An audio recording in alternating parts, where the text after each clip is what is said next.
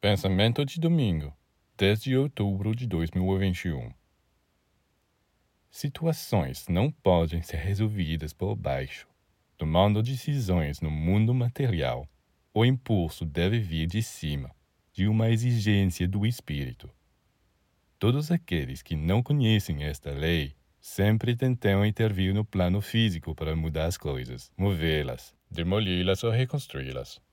Mas a história nos ensina que estas intervenções não são sustentáveis. Algum tempo depois, surge uma onda que varre todas estas conquistas.